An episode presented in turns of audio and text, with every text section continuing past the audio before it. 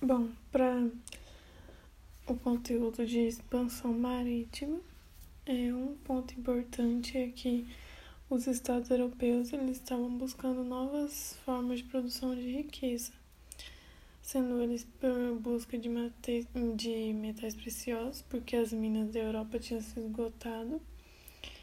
É, a igreja também queria expandir a fé cristã e eles estavam em busca das especiarias asiáticas, asiáticas lá das Índias, porque eram coisas muito caras que eles estavam atrás. Então, o primeiro país a fazer expansão foi Portugal, porque o país tinha uma grande porção de riquezas da dinastia de Avis e eles tinham uma posição geográfica favorável. Eles fizeram um caminho contornando a África e esse caminho se chamou Périplo Africano e a rota marítima foi pelo Oceano Atlântico. Bom, na expansão portuguesa, é, um ponto importante é que os portugueses eles eles chegaram em Ceuta, no norte da África, em 1415, e eles de declararam interesses religiosos e aristocráticos. Depois eles chegaram na Índia, buscando a conversão religiosa da população e as especiarias. Então a Igreja Católica estava apoiando muito essas expedições. É,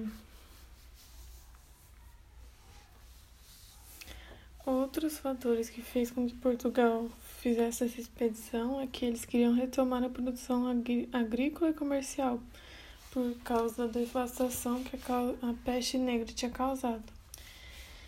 É, o surgimento de novas técnicas e instrumentos de observação dos astros, desenvolvimento de armas que equipavam as caravelas dos barcos e aprimoramento dos conhecimentos e tecnologias utilizados nas navegações. É...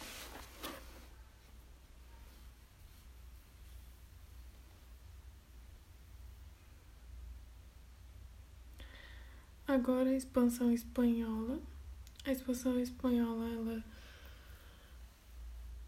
foi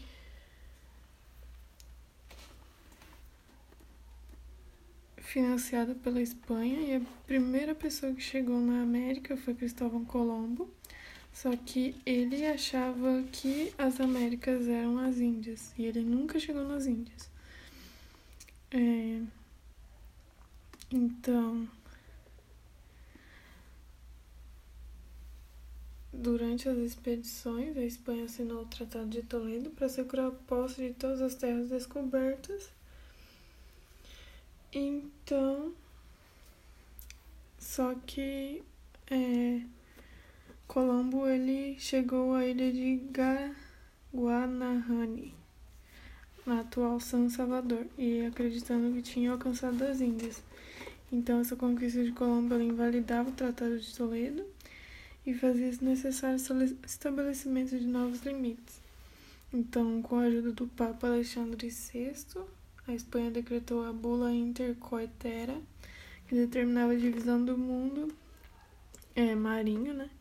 Tomando por base um limite de 100 léguas a oeste de Cabo Verde. Só que Portugal não gostou disso e os dois reinos assinaram o Tratado de Tordesilhas, que determinava que essa linha deveria ser traçada às 370 léguas a oeste de Cabo Verde.